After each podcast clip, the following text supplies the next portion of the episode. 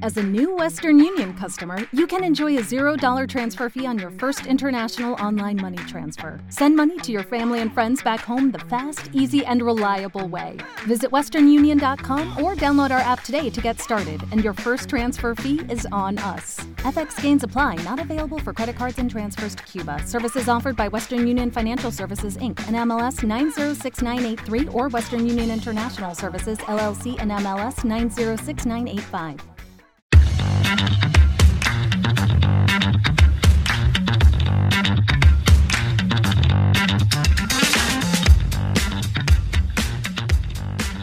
Esto es 3 al Cubo, un podcast de la Asociación Sevillana de Juegos de Mesa y de la red La Tecnología, donde venimos a hablar de juegos de mesa modernos. Eh, el que os habla es José María García y conmigo pues están los de siempre, David Muñoz, ¿qué tal? Buenos días. Y Pablo Trinidad. Hola, ¿qué tal? Hoy nos hemos quedado solo tres, Sí. ¿vale? Hemos tenido que, que hacer un, un, digamos, un, podcast ad hoc, ¿no? Un poco, un poco rápido aquí a ver qué tema hablábamos, porque resulta que la red La Tecnología, que es donde publicamos lo- los episodios, pues dos de sus programas están ahora mismo en stand-by, han terminado temporada y había que rellenar. Había que rellenar. Entonces, como había que rellenar, pues hoy vamos a hablar de filler, ¿no? Hombre, claro. Vamos, a- a- al margen de que eso está muy bien hilado, es un es burdo, una burda excusa, porque nosotros publicamos cada seis semanas y nos tocaba. Pues es verdad, tienes razón. Esa era la segunda excusa que hemos buscado para grabar eh, en modo relámpago. Claro. Entonces, vamos a hacer un programa filler, ¿no? Un programa filler, porque hoy vamos a hablar de, de juegos que son, bueno, por aquí hay, Hay, hay, eh, Hay una discusión sobre el título que le vamos a poner al podcast. Eh, hay una discusión sobre de qué estamos hablando hoy. ¿De qué estamos Sí. hablando hoy? Venga, Pablo, tú que los has acuñado. Hoy venga. hemos Sí. venido a Hoy- hablar eh, del libro de Pablo. Sí, hoy hemos venido a hablar del Meuterer. Y a tomar por saco, que es mi juego, ¿vale? Podríamos haber puesto el Meuterer, punto. Pero vosotros queréis hablar de otras cosas, entonces hemos buscado un hilo conductor, ¿no? Claro, esa ha sido la, la discusión divertida de, de, de- de qué es el Meuterer o, o dónde encasillas el, el Meuterer. Es que el Meuterer es un juego que, que- que es que lo tengo encima del móvil y es más, más pequeño. Es que no ocupa. Es fantástico. Y te da una hora de juego, por lo menos. Entonces, eh, eh, hay, que, hay que organizar un programa. ya está. Y a partir de ahí es cosas que se parezcan a esto. Cosas que se parezcan al Meuter. Cosas que se Por o sea, 50 céntimos. Un, dos, tres, Empezamos, respondo un, dos, otra tres, respondo otra vez. Eh, Pax Porfiriana. Eh, discrepo. Sí, es un. El, el Meuterer es. eh, es, eh, de, de editorial. Sí, es de Fairplay, que es una editorial que hace juegos de cartas, una editorial hermana. Y, y bueno, realmente, mm, bueno, veréis el título, que será algo así como Pequeños Grandes Juegos, ¿no? Sí, ese working title. Claro, Pequeños grandes porque eh, en una época en la que todos son Kickstarters con minis, ¿no? Pues aquí sí que mm. Grandes cajas, cada vez más grandes. mucho aire, eh, el metro cúbico de aire de China está ya cerca de los mil euros, ¿no? Y, y bueno, en este caso, pues mm, Meuterer es un juego que cuesta 5 euros, es una baraja de cartas y es un juego de una hora que mm, tiene tablero, que tiene un montón de cosas, que tiene una rejugabilidad inmensa, tiene puteo, tiene muchísimas cosas que no encaja dentro de la definición de filler, entendiendo como filler eso de que, que rellena los huecos entre partidas mientras estás esperando a que venga una pizza, 10 minutitos que tienes ahí tonto, que se juega rápido, se explica rápido. mm, Esto no. Yo, yo, yo ya lo he dicho, yo, yo creo que son filler. Son filler mm, plus. Filler plus plus. Pero ¿no? el, el Meuterer. Al final es un juego, Sí. es un juego que se hace, se, se juega más o menos rápido, eh, que no va a llegar a la hora y media, dos horas de juego, ¿no? De- Sí. se te va a quedar más corto, es un juego eh, contenido en una caja pequeña, en, bueno, de hecho el meter es, es realmente mínimo, Sí. ¿no? Claro, pero cuando tú hablas de filler, yo, yo, eh, yo creo que no es un filler, es un filler el San Petersburgo para ti. No. Dura más o menos igual. Claro. Bueno, pero también estamos hablando también de tamaño, por eso tiene, digo. y esto tiene una explicación seria. Efectivamente, no es. eh, Bueno. eso dura más que un. 15 minutos, tienes conceptos que son un poquito más... Te lo voy a, te complejo. voy a lanzar la pregunta. Mm, ¿Quedarías únicamente para jugar al Meuterer? Se hace el silencio, está de moda lo del silencio ahora mismo. Tampoco quedaría para jugar únicamente al Kailus Magna Carta. Y se juega. Y no puedes jugar a posteriori. Claro, Es pero que el tema de filler es, es un... Es que yo creo que ahí, ahí está la clave. Es un, es, es, digamos, el, es el segundo juego. ¿no? Sí, Quizás es el segundo juego. El ju- Tú, segundo tú juego quedas para sesión. jugar, exactamente. Tú quedas Claro. para jugar una, una Algún- sesión y, y sacas el, el juegaco, el, el, Sí. el que te, te, te tira media hora antes de que lleguen tus amigos mm, desplegando el juego en, en la mesa. Eh, mm, Y, y- y tu amigo llega con el Meuteren en el bolsillo. Exactamente, entonces termináis de jugar y claro, te queda ahí ese ratillo antes de que, no- que todavía es temprano, pero tampoco vamos, no podemos echar una partida de, de yo qué sé, de Anacrony de nuevo. Sí, porque tarda más en desplegarlo que jugar en Eh, exactamente. Exacto. Entonces, mm, claro, entonces sacas ese juego. Es, esa es la definición de filler que yo pondría. Pero no- no, pero- no llega a ser, no, no- pero son filler- juegos complejos, ¿no? No, no Sí. son tan, no, no, no estamos hablando de, no sé, de un party, ¿no? No estamos hablando de... Mira, filler es lo que tiene este señor en las manos que... El a- Rocco. Rocco, Rocco. Stiegel. Vale, eh, yo solo tengo juegos en alemán. Esto es conocido como el juego de la, re- de la recogida de basura. El Seven Red o cosas El, de el. Toma 6, el No Gracia, El juegos que no se explican. Que, bueno, el, el Strike, por ejemplo, ¿no? Tiras dados el, y... el, el- el no gracia, efectivamente, lo he dicho, ¿no? Claro, son, son juegos que, que no hay que explicarlo, que es turno uno. ¿no? El no Sí, sí. gracias, puedes hacer dos cosas. Pasas o pones ficha. Ah, pasa, pones ficha o coges carta. Punto. Ya está explicado. Venga, vamos a jugar. Eso es un filler, ¿no? Ahora, esto, sí, yo, yo esto de... eh, estos alguna son vez juegos hemos- compactos. Pero lo hemos hablado un poco, la idea, la- algunas veces lo hemos dicho, lo de eh, un filler para gañanes. Un juego ya que cuando baja de la hora, Para jugones, ¿no? para jugones, ¿no? Sí. Es, de- es un juego que, como está por debajo de la hora, te permite meterlo como segundo juego, que es una buena definición. Pero no estás jugando un, un Toma 6, no estás jugando un Palaje Fluster, que es puramente de carta. Eh, que a lo mejor son muchas rondas, por ejemplo, Palaje Fluster Mm. eran muchas rondas, el, el Toma, el No Gracias, pues también es un poco de muchas rondas, ¿no? Que, o el propio Stitcher, ¿no? Que a veces son variantes de juegos de baza. Sí. O... Pero es que son juegos que puedes jugar mientras alguien va al cuarto baño. ¿Sabes? Sí, el- por ejemplo, eh, ¿cómo te explico vas, yo? cuando vas a recoger la pizza, ¿no? Mientras Eso tanto. es. Los juegos de filler, a veces, los juegos que tienes que jugar al mejor de tres. Sí. Hmm. Vale, tienes que jugarlos al mejor de tres porque se te- pero tú no vas a echar el mejor de tres del Meteor, ni vas a echar el mejor de tres de un Mm. Kailu Magna Carta. Claro, entonces son juegos que quedan ahí en medio, que a lo mejor que incluso son juegos serios para explicar a alguien que no ha jugado nunca. Sí, que quizás Pues- no, no se lo explicarías a tu abuela. Eso no lo puedes. Y de hecho, el Meutere llama la atención por ser quizás un filler para Gañanes, un juego de segundo plato, que cuando lo sacas, si la gente no lo conoce, lo primero que te dicen es no me saques un filler. Donde vas con una baraja de cartas, me estás contando un rollo macabeo. Esto que dame es. saca otra cosa, tenemos una hora. Y cuando termina la sesión, pues resulta que es un filler de pedidos online. Por cinco pavos, tú dices, venga, para llegar a los gastos de envío. Que no cinco, haya. cinco pavos sale de verdad todavía. Cinco pavos. Sí, sí. La, la has buscado y sigue, sigue siendo así. Hombre, yo lo. No sé, a ver, yo, yo lo compré hace 10 años por cinco pavos, lo perdí y lo he vuelto a comprar. Sí, sí, ¿Lo vale? ¿Perdiste? Sí, me lo llevé a Londres y demás, lo, mm, lo jugamos y, y- y no, yo creo que lo tengo dentro de alguna caja de algún juego que yo... Claro, el Meutere- ¿sabéis por qué se pierde el Meutere? Eso es otra definición. Porque se enfunda. Sí. claro, y lo Entonces, sacas de la caja. Vamos a de- ver, eh, caja. lo- eh, claro, es decir, o sea, la, Es si lo es una no cabe en la caja. Yo lo tengo enfundado y lo he sí. perdido varias veces. Claro, es que, es que- es que es una caja de baraja de cartas. Claro, es, que esto es... no, es, es que no cabe, además va embutido, ¿sabes? Que, que- que la, la caja está bien... Ujú. Sí, sí, Y sí. es bien pequeñita. sí. Tiene un formato fantástico. Pero bueno, que en esta, mira, ya la has enfundado, lo tienes fuera de la caja y ahí se pierde. En una bolsa de plástico En una bolsa y de se pierde. Mm. Exacto. Se pierde. Una bolsa- los juegos en bolsa de plástico se Y pierden. este yo he decidido no enfundarlo y cuando necesite, cuando lo pierda, me compro otro. Así de fácil. Y si lo desgasto, cuando lo me rompas, cuando compro lo, otro. cuando lo rompas. Cuando lo pierda, lo rompa, etcétera. ¿Por qué? Porque esa es una de las cosas que siempre hemos hablado de este juego, que es un juego que, que le vendría perfecto un tablero.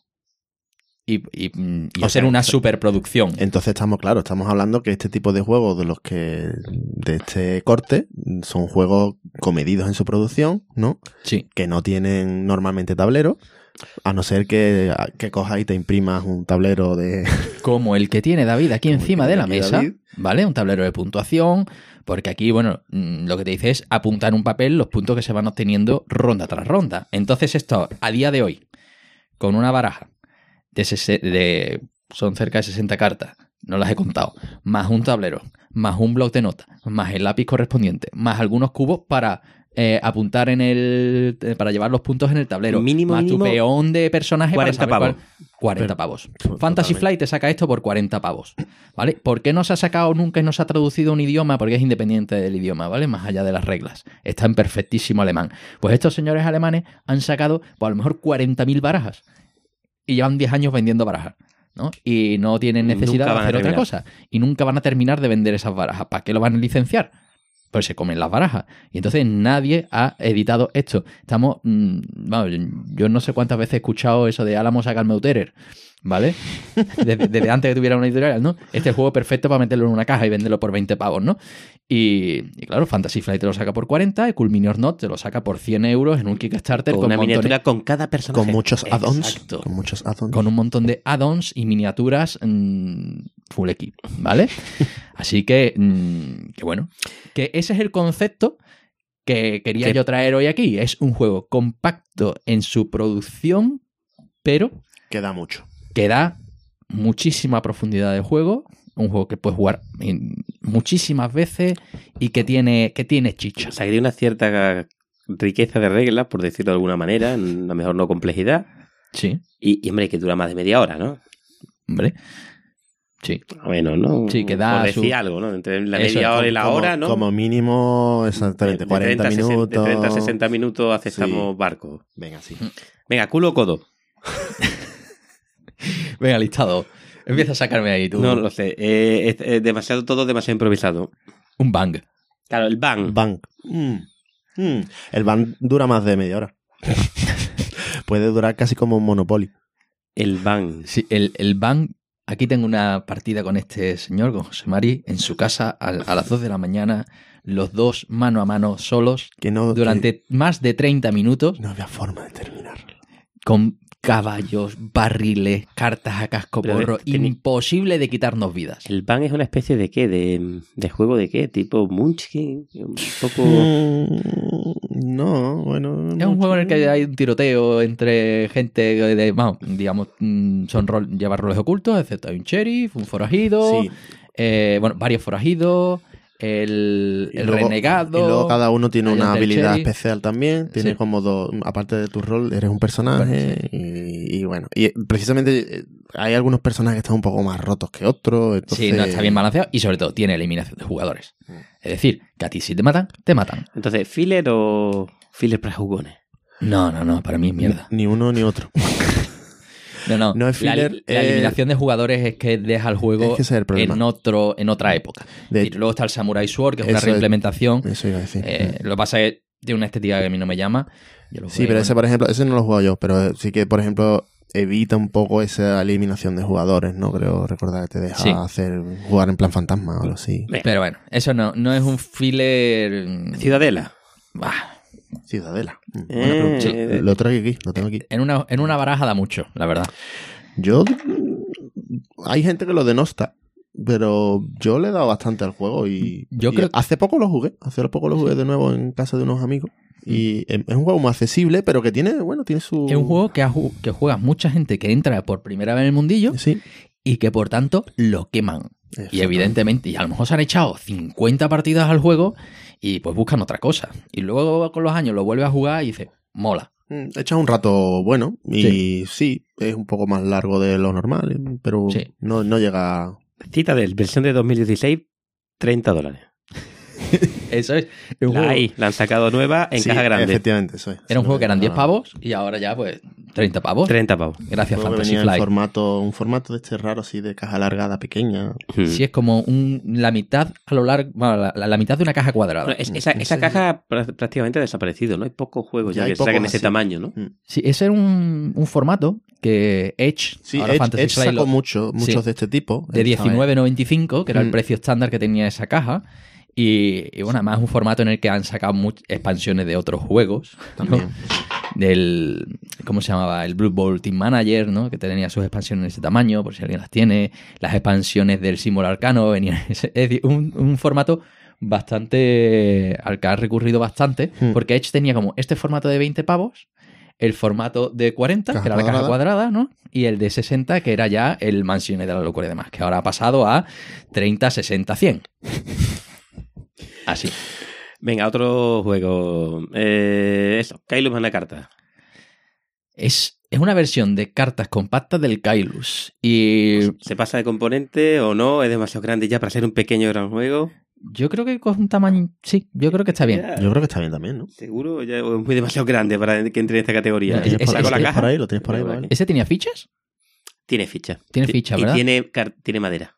Ti- Tiene algo de madera, pero viene una cajita chica, ¿verdad? No, es una cajita. No, una, una- una caja intermedia. Estamos ya aquí directamente a la... ¿Veis? Ala, ala, ¿ves? eso es lo que pasa. No, eso es un factor importante.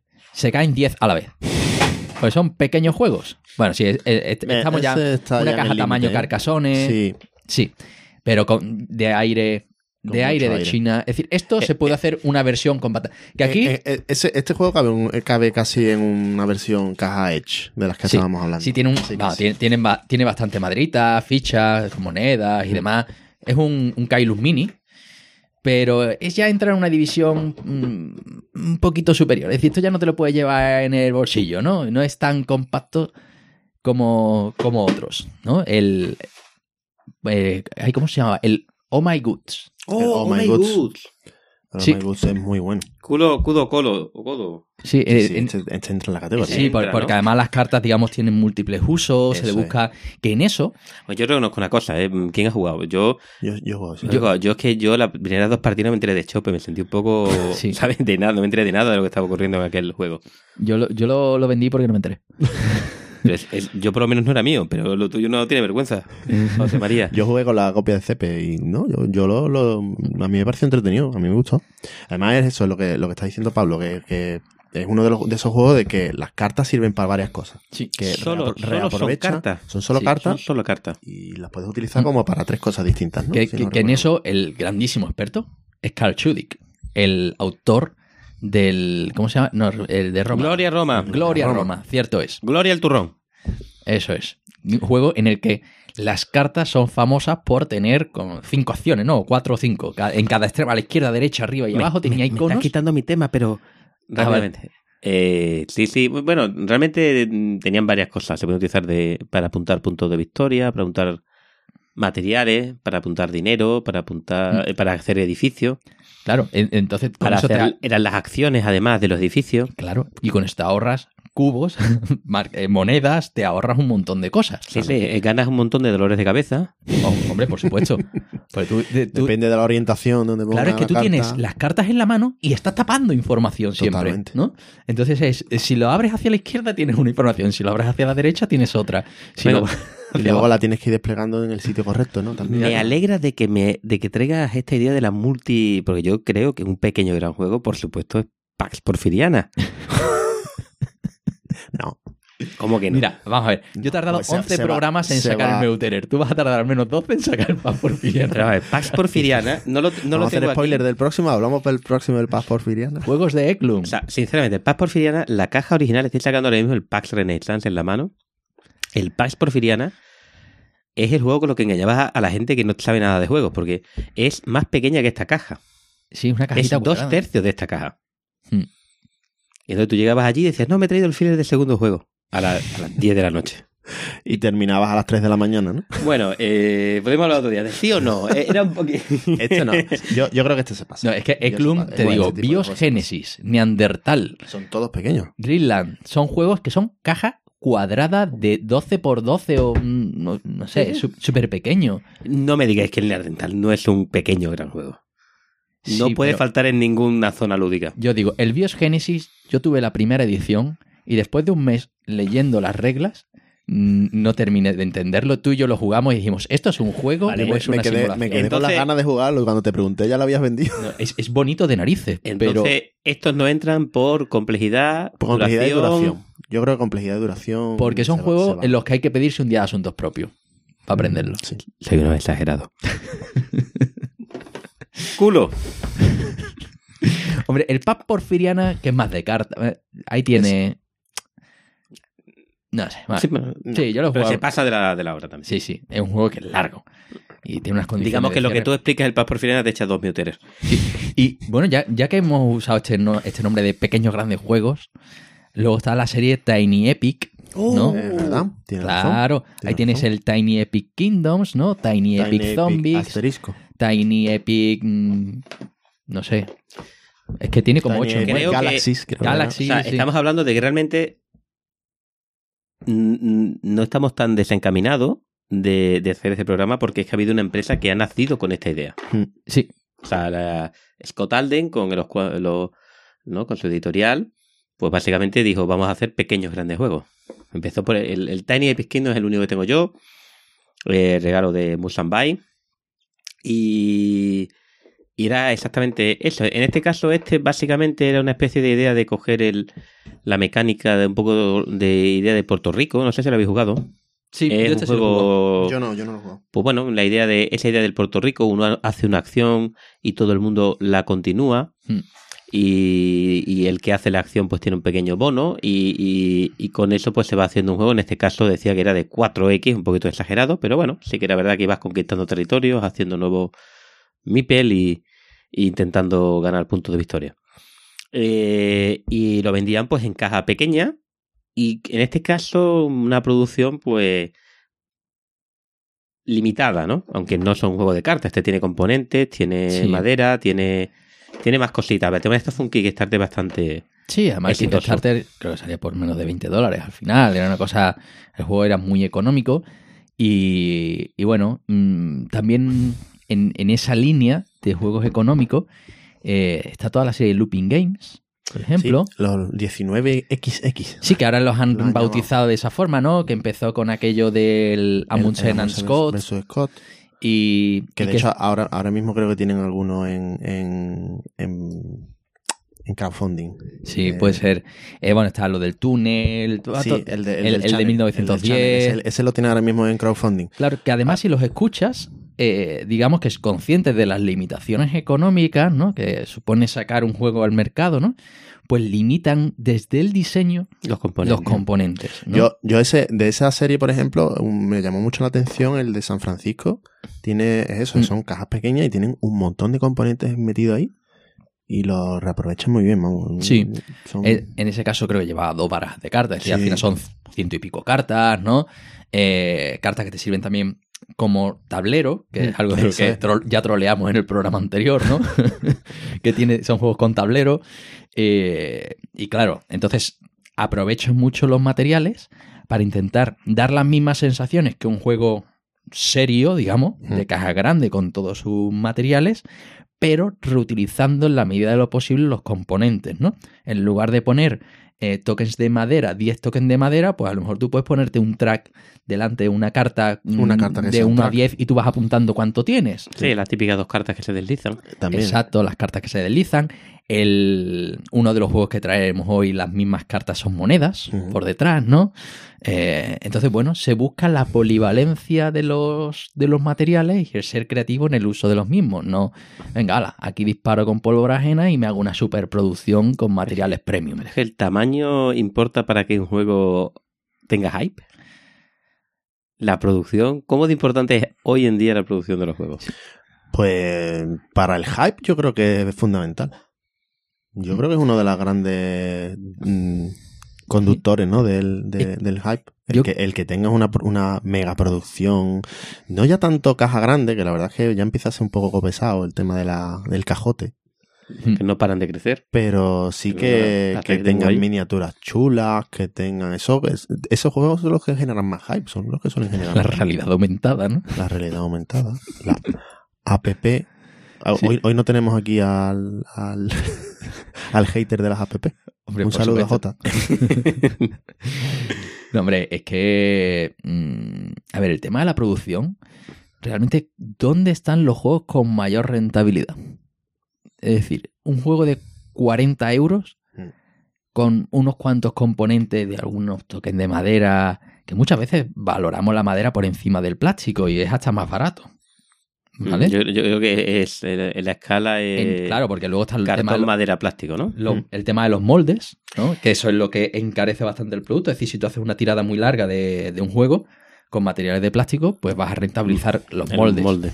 ¿vale? Pero si haces una tirada corta, eh, se disparan los costes, ¿no? Entonces, mm, digamos que hay un tipo de juego en esa banda de los cu- mm, 40 euros, ¿no? Los que tradicionalmente, por ejemplo, Hansing Gluck, que para mí es una editorial que saca esos juegos euros, mm, normalmente con tablero, con Euro algunas medio. cartas, Hmm. con algunos materiales de madera, siempre trae algunos más toques, ¿no? Y que hace unos años lo sacaba por 25 euros, ¿no? Y que ahora están en 40 45. Los precios han subido de, de Los- todos los juegos en general. Claro, ahí te encuentras que han subido los precios, pero también hay que tener en cuenta que ahí tiene que comer el tendero, ¿no? Quien lo vende, que tenemos unos márgenes ridículos. Hmm. ¿no? Hay mucho amateurismo, es decir, eso no ocurre con los libros. Un- los libros tienen además un precio fijado, con un 5% máximo de descuento y un 10% solo el día del libro, al menos en España. ¿no? Y eso con los juegos no pasa. Entonces, claro, te encuentras que hay una rentabilidad muchísimo más alta en un juego de 40 euros que en un juego de estos. Es decir, ¿cuántas barajas, evidentemente, cuántas barajas como Meuterer de Tienes 5 que pavos vender. tienes que vender para que esto salga a cuenta? Claro. ¿no? Y ahí está la distribución, que esto se fabrica en Alemania, que aquí come mucha gente por el camino. Entonces es muy complicado justificar un precio de 5 euros por un juego de cartas. Entonces nos vamos a 10 euros cuando estamos intentando profesionalizar la industria, ¿no? Y hay gente ya que, que De intenta hecho, vivir de esto. No 10 euros, no. Incluso yo, me- yo estoy viendo, pensando ahora los, los juegos micro también, un poquito que han hecho incluso la ¿no? Eh, editorial cordobesa. Y sacó el año Más que pasado. Oca. No, No. de Córdoba. Los de, los- Ah, los otros, los de Dracotienda, ¿no? Dracoideas, pues, ¿eh? Esos son de Córdoba, ¿no? No, Sí. lo que está, eh, sí, pero no son de la idea. Los que sacaron. Em, sí, se me ha ido a mí también. Em, Lu- mm, Lud- ah, Ludonova. Ludonova Ludonova. sí. dos juegos, ¿no? El 13 minutos, sí, Sí. el telón de acero. el 13 días. No, no, 13 minutos. Sí. Sea, 13 El- minutos era una, una edición micro, Ah, vale, sí. el tema Cierto, del cierto. 13 días, y era Sí. una baraja, era un microjuego, realmente era un microjuego, que, que quiero recordar que eran muy pocas cartas, Gran- sí. y aún así lo metieron en una caja tamaño Tiny Epic Kingdom, bueno, la mitad del Tiny Epic Kingdom, y lo tiene que vender por 15 pavos. Mm, Bueno, pues Estamos hablando de 15 cartas o 20 cartas, es que, Sí, y- y- pero si no lo vendes por es y que cubos, si no- 15 euros... es que no le sacas nada. No, claro, a lo mejor no sale. Es que no. Que es el problema de los, de los microjuegos ya. de- de- a lo mejor cuando te pasa, es que al final el tamaño un poco sí que importa. Tú pagas tus 20 euros, quieres material. Claro, porque Mm. el diseño del juego También eh, hay- cuesta. Está Es- es fijo. El, el diseño como es de la experiencia de juego, no el diseño gráfico, ¿vale? El diseño del juego. El diseñador gráfico, ¿no? El diseño gráfico. Eh, la producción. Luego tienes la distribución. Luego los costes de publicidad. El tendero que tiene que, que comer. Mm, Las pasarelas de pago. Tú empiezas ahí a poner costes. Coño, que con 5 euros. mm, eh, El, el, el- No, el lo Fairplay rentable- está pagando dinero para que tú tengas su juego. Sí, lo, lo- lo- rentable, desde luego, es el cajote grande Evidentemente. para el, la editorial. Cajotes grandes que se vendan Claro, pero cada que, año. Que, que la, que la editorial, ojo, que tiene su margen sobre el diseño y eh, bueno, el diseño de juego y el diseño gráfico y la producción. ¿Vale? Que luego a partir de la distribución ya pierde el control. ¿no? Y, y el, el PvP lo fijan mm, dejando unos márgenes muy estrechos, ¿no? Entonces, ¿son juegos a extinguirse? ¿Este formato? Bueno, Bueno, no lo sé, yo diría que no. Bueno, ya, precisamente estamos hablando de los de Looping Games, Looping que, Games. que siguen sacando juegos de este estilo y, y, bueno, eso, han sacado ya tres, tres juegos, están sacando el cuarto ahora y, Hmm. y, y- y más juegos también que con este formato. Ya digo, el, el- yo creo que el formato caja Edge original, Sí. mm, yo creo que, que tiene salida. No, no, el- y además yo creo que, que tiene su nicho. A lo que pasa Mm. es que a lo mejor es más... eh, hay empresas como, que hemos hablado de Ludonova que complementan su línea de juegos principales con a lo mejor juegos también en caja pequeña.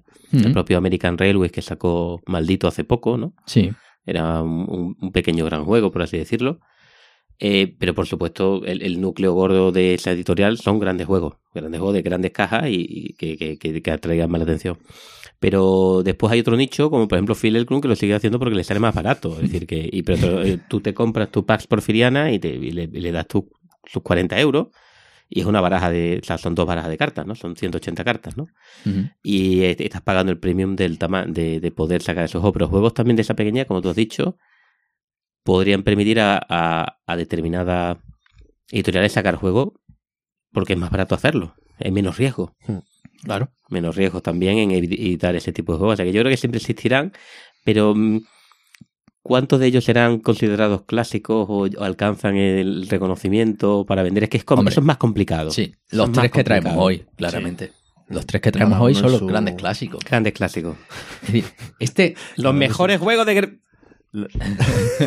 Meuterer y dos el más. Meuterer y dos más. El. Meuterer y dos más. Bueno, si parece Vale, empezamos a hablar de Sí. ya de, de los juegos porque... Sí, porque ya más o menos... Ya hemos terminado el, cu- el Kudo Colo. Sí, Bueno, sí, iba a, iba a deciros el Timeslap.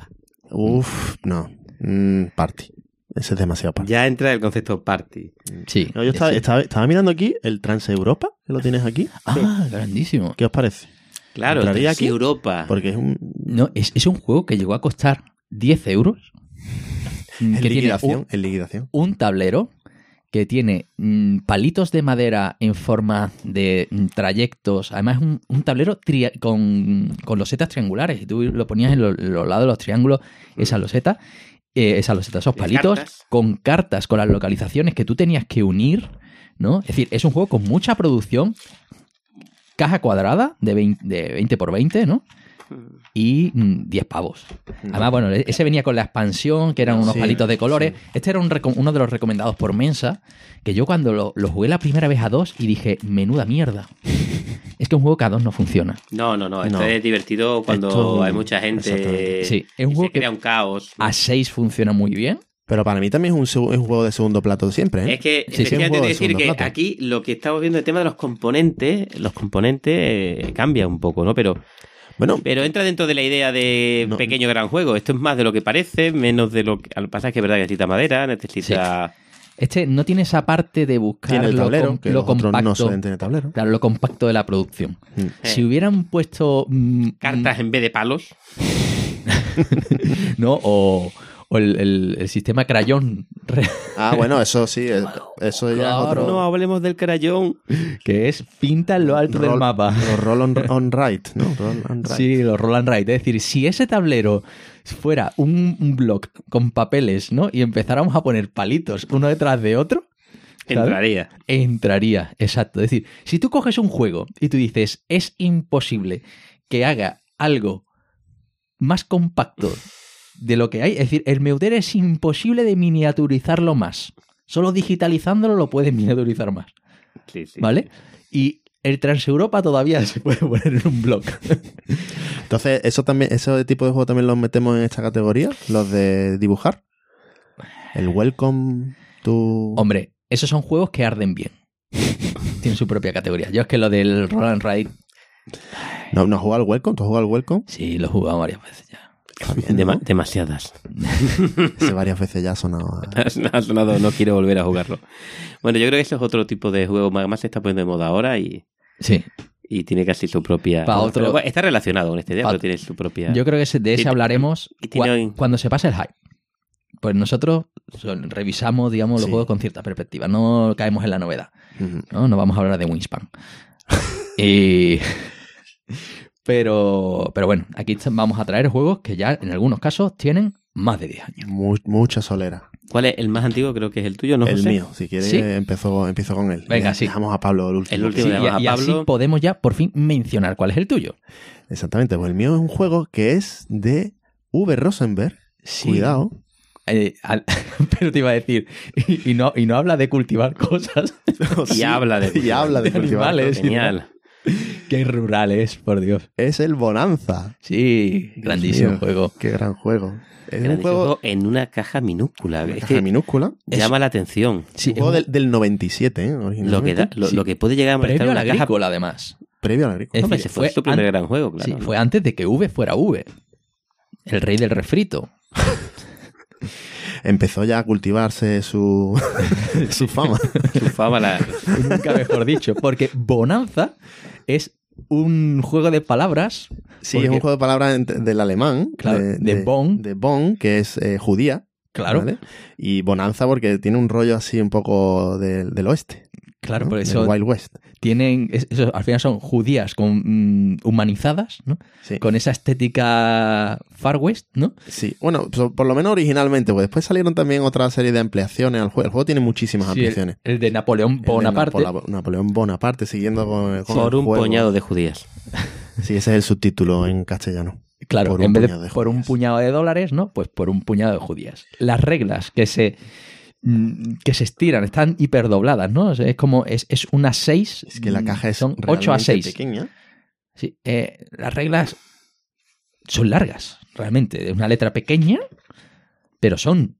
Tienen reglas. Es Bueno, decir, tiene sus cosas, exactamente. No estamos que- hablando de, de un juego de, de echar, como decía Mm. David antes, ¿no? De echar 15 minutitos, sino es un juego de echar un ratillo. sí. ¿Cuántas cartas son? Son unas 60 cartas o más, ¿no? Sí, en fundada no caben en la caja. Sí, eh, 104 cartas de judía. eh, eso es, 104. 6 104. cartas de, de Es- tercer campo de judía. Es el clásico de 52 por 2. Es Exactamente. decir, múltiplos de 52, que es don- mm, las cartas, que son las la- barajas la son forma de de 50. producir la- Exacto. las barajas. ¿no? Que es limita tu juego al número de cartas. No, no me hagas 110. No, la has cagado, porque ya tienes que, digamos que ya la producción te la complica, ¿no? Que eso es uno de los secretos de este tipo de juego. El múltiplo de 52. Sí, es un juego que son es para entre 2 y 5 jugadores, funciona bastante bien. Con las ampliaciones se pueden jugar más jugadores incluso con algunas de las ampliaciones. Y, y eso, unos 45 minutos de juego. Eh, está por debajo de la hora, por encima de la media hora. Y bueno, ¿de qué va el juego? Pues el juego va de plantar judías.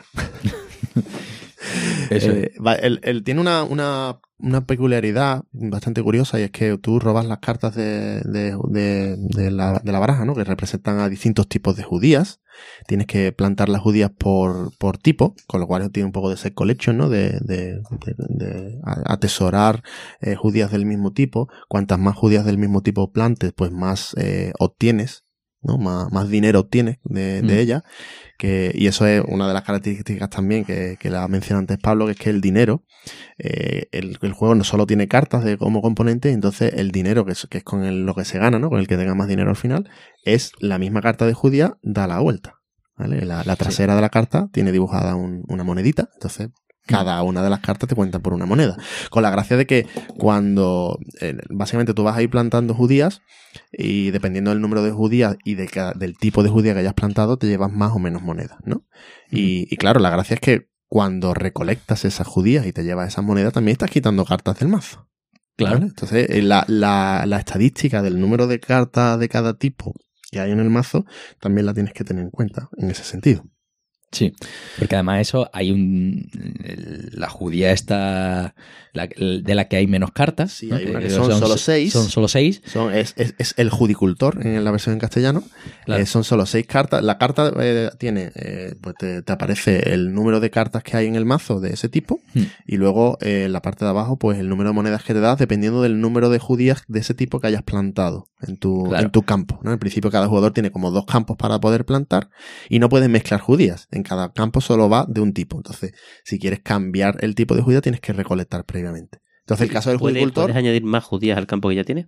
Eh, sí, pero tienen que ser siempre del mismo tipo. ¿vale? La gracia es que vas ahí plantando. El- el- la forma de juego, eh, eh, que es lo que también iba, a- iba a comentar Claro. antes, es muy, es muy curiosa porque eh, tú tienes en, en tu mano una serie de cartas, ¿vale?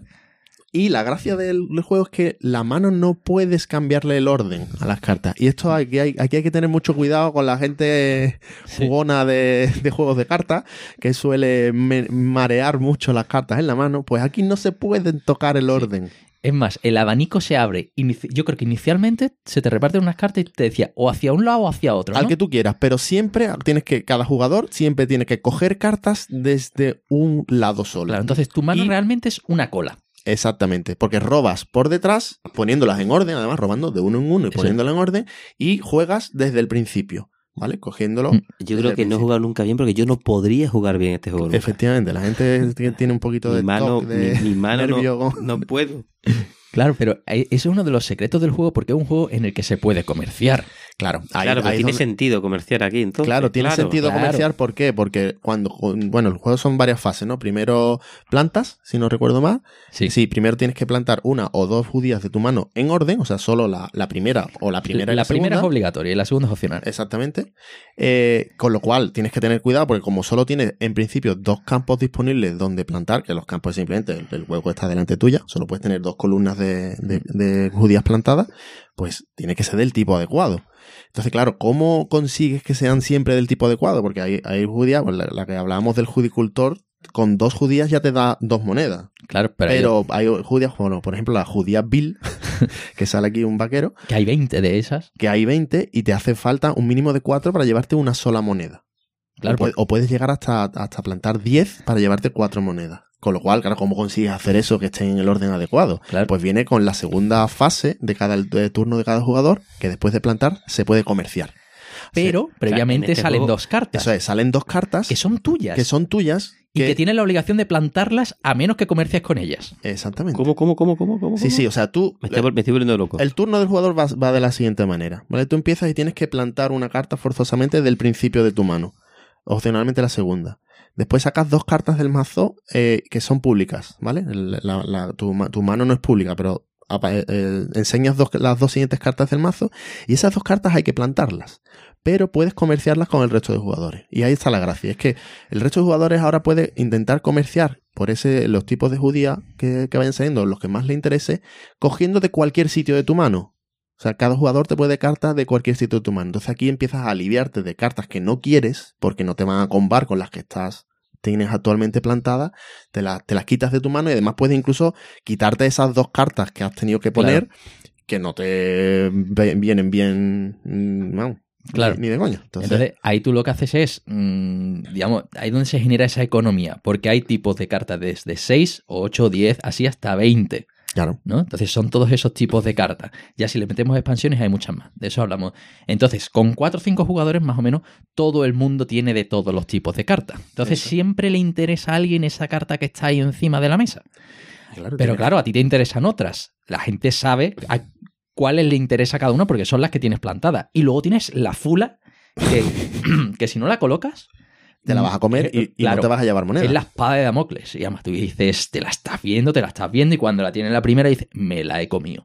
Y ahí, y ahí es cuando el tema del comercio empieza tú a decir, venga, pues, pues te doy tres cartas de judía vil porque es que necesito una carta de judía apestosa como sea. O Claro. quitártela simplemente. O- Te regalo. Claro, y luego ya está el, ¿cómo te voy a dar una de las que hay 20 por una de las que hay 8? Me tendrás que dar. ¿no? Sí, Y los, empieza nombres y, la, y la- los dibujos son graciosos de la Bill por Boom, judía, un clásico. judía boom, La judía Boom, que es un cartucho de dinamita. la judía pocha que está un poquito perjudicada. que huele mal, ¿no?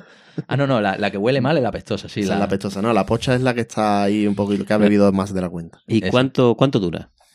Pues eso, yo creo unos 40, 50 minutos puedes jugar. Sí, porque además se hace a tres vueltas del mazo, ¿no? Me parece. Sí, Tres dale do- vueltas dos del vueltas, mazo. dos Claro, vueltas. Dos vueltas. Cuando se acaba la segunda vez ya se acaba. Lo que pasa es que en la primera vuelta, pues sí que mm, Están todas se las cartas. todas las cartas, pero luego, como ya se han transformado en monedas, Claro, pues esas aquello cartas te va- las has quitado. claro, Y, la- las que está- y las que están plantadas. cla- es vuelta y pico, Eso es. ¿sabes? Entonces no es, no- no es tan largo como puede parecer.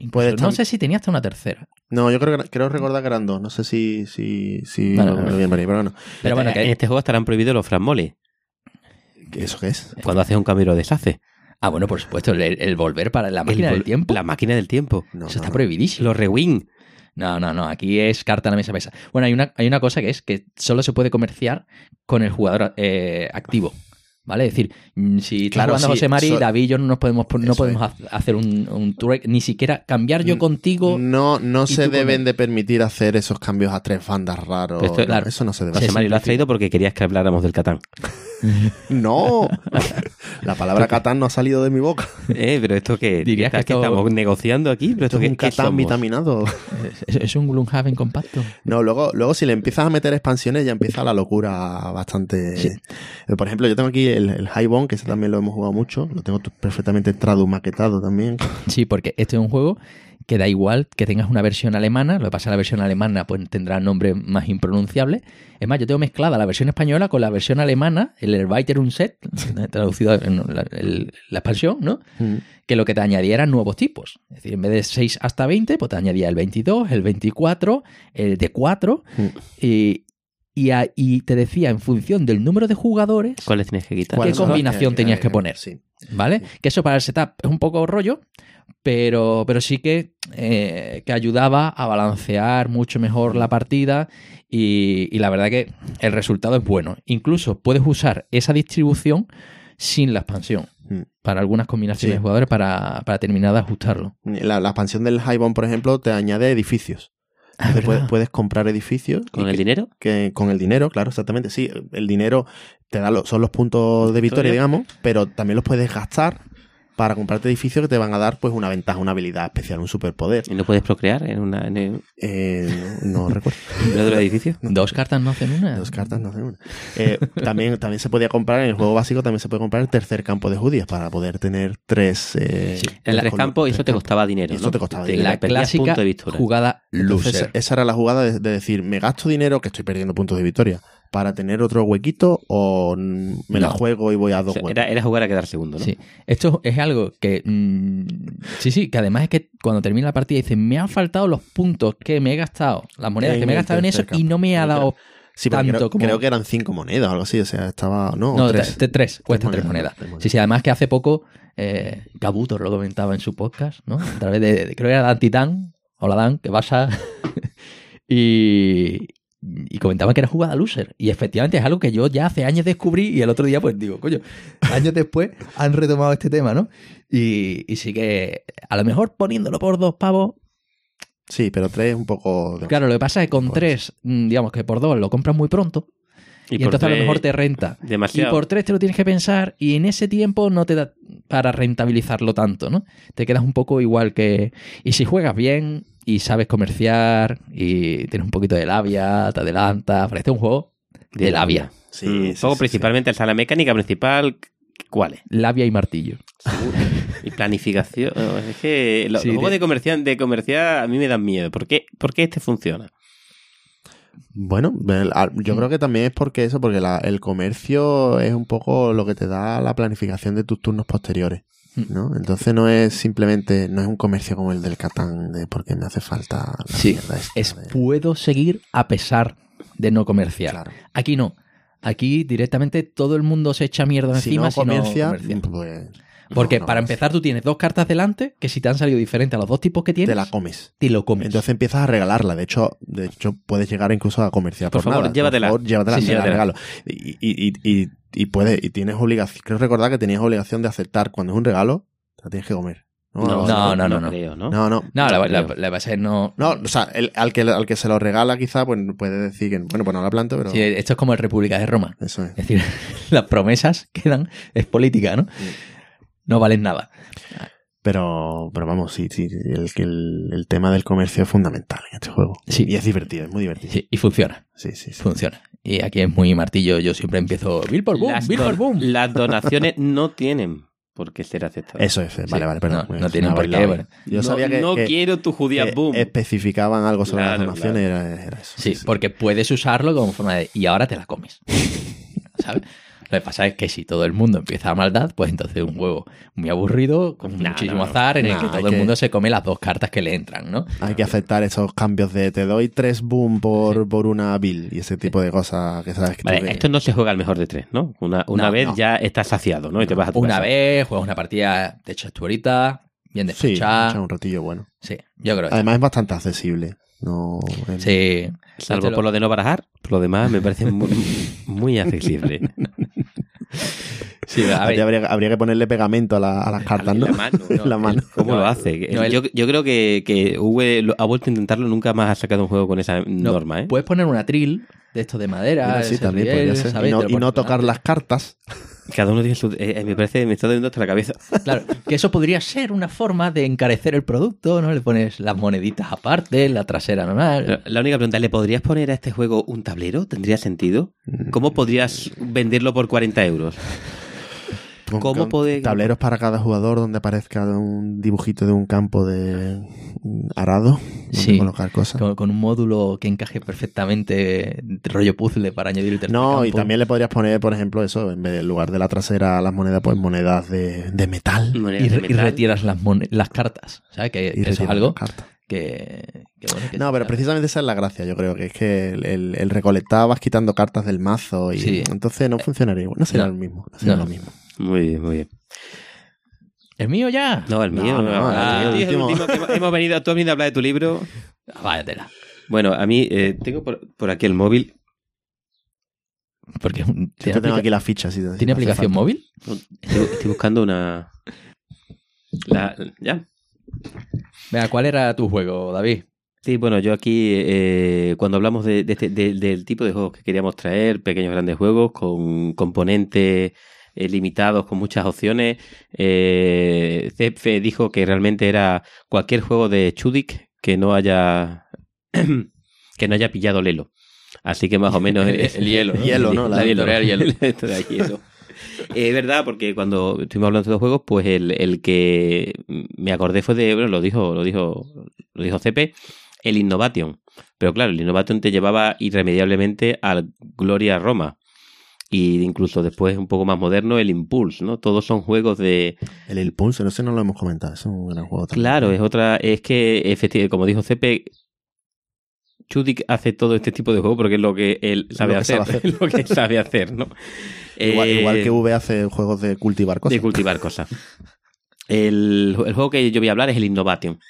Eh, que, que es de este de, de Carl Chudik, más conocido quizás por su juego más famoso, quizás sea el, el Gloria, el Gloria a Roma, Gloria al Turrón, que es un juego que yo le tenía una manía en- muy grande, porque cuando empezamos a jugar yo simplemente no lo entendía. Yo jugaba el juego, me machacaban y, y no, no sabía por qué. Era un juego que, como decía Pablo, bueno, las cartas tenían múltiples usos Mm. y, y tenían muchos seguidores. Y realmente porque se considera que es un, es un gran juego, con un, quizás un poquito de azar, un poquito de caos y con, y con, con giros sorprendentes en una misma partida. Que es justamente lo que tiene el Innovation. El Innovation, pues, brevemente es un juego mm, ambientado en el mundo de las civilizaciones, un poco abstraídas en el mundo de las ideas, ¿no? Porque más que las Es desarrollas ideas ¿De de tu es civilización. tiene? Es 2010, Ujú. la primera edición. Hubo una segunda edición que es la que yo he jugado Mm. mucho con Fran Molly de Homo Ludicus. Homo Ludicus sacó este pepino de juego en Es verdad. castellano. Poco antes de cerrar.